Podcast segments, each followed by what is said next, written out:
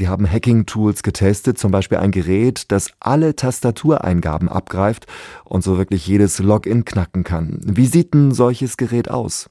Die Geräte gibt es in den unterschiedlichsten Formen und die sind teilweise so klein, dass man sie wirklich wie so ein Zwischenstecker zwischen USB-Tastatur und Rechner stecken kann und melden sich dann am Rechner selbst als Tastatur an. Und auf der anderen Seite fangen sie alle Eingaben auf. Also unterm Strich bedeutet das, man hat dann eine Textdatei mit allen Eingaben, die über die Tastatur getätigt werden. Das eben im schlimmsten Fall, ohne dass der Nutzer des Rechners etwas davon mitbekommt.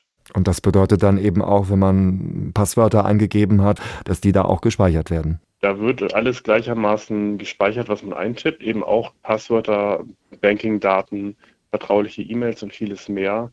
Teilweise können die Geräte mit diesen Daten auch sogar arbeiten und dann äh, den Rechner beispielsweise entsperren mit dem geklauten Passwort, wenn keiner mehr dran sitzt und dran arbeitet und den Rechner dann eben auch beliebig steuern.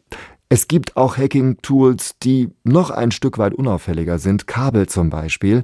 Also worauf muss ich achten, wenn ich an einem Rechner arbeite, den ich nicht kenne? Die Kabel waren so das krasseste Beispiel, wie klein es sein kann. Das ist einfach ein handelsübliches USB-Kabel, vermeintlich, also von außen nicht von einem normalen USB-Kabel zu unterscheiden.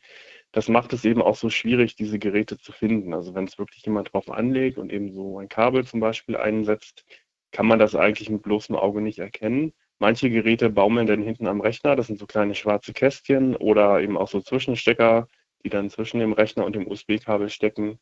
Unterm Strich muss man sagen, man kann nie wirklich sicher sein, dass ein unbekannter Rechner ähm, ja sauber ist, dass der nicht doch Eingaben mitspeichert, die man eingibt.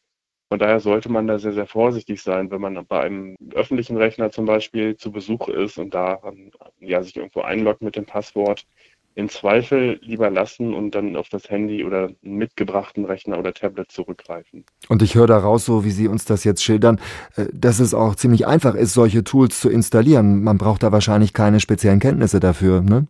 Tatsächlich reicht es, die USB-Tastatur rauszuziehen und den Rechner eben mit diesem Keylogger zu versehen, indem man dann wieder die Tastatur einsteckt. Also das ist ein Vorgang von zehn Sekunden. Das passiert tatsächlich auch. Also es gibt dokumentierte Fälle, wo das eben missbräuchlich eingesetzt wurde.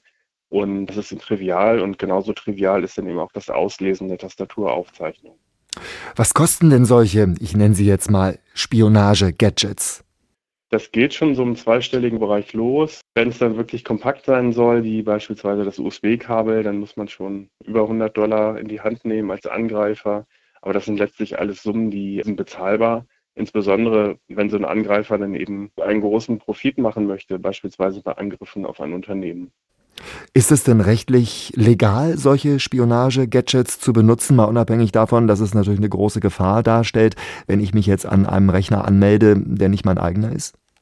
Das ist ein komplexeres Thema. Also tatsächlich ist es prinzipiell in Ordnung, Geräte zu besitzen, allerdings nicht sie einzusetzen gegen andere. Da kann man sich im Prinzip so ein bisschen aufs Bauchgefühl verlassen. Also natürlich darf man andere Leute nicht ausspionieren und Passwörter von denen mitschneiden, ohne dass sie dazu gestimmt haben. Und das ist dann ganz egal, wie man das macht, ob das jetzt so ein Hacking-Gadget, Spionage-Gadget ist oder ein Trojaner.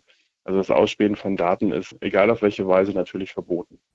Drehen wir das Ganze jetzt mal um und stellen uns eine Firma vor, die solche Spionagetools verwendet, um Sicherheitslücken in ihrem IT-System aufzuspüren. Wie können Unternehmen solche Hacking-Gadgets verwenden? Es ist wichtig, dass es diese Geräte gibt, weil sie eben nicht nur von Angreifern eingesetzt werden, sondern eben auch von Unternehmen zum Beispiel. Also die probieren die Geräte selber aus an den eigenen Rechnern, um zu gucken, ob sie funktionieren und können dann eben geeignete Schutzmaßnahmen einleiten. Darüber hinaus werden die auch für sogenannte Awareness-Schulungen genutzt. Also das sind Mitarbeiterschulungen, wo man diese Geräte zeigt und eben vermittelt, wie diese Geräte aussehen, wie die Geräte funktionieren. Weil nur wenn wirklich jeder Mitarbeiter diese Geräte kennt, kann er sie eben entdecken und im Zweifel dann auch dem IT-Administrator des Unternehmens Bescheid geben.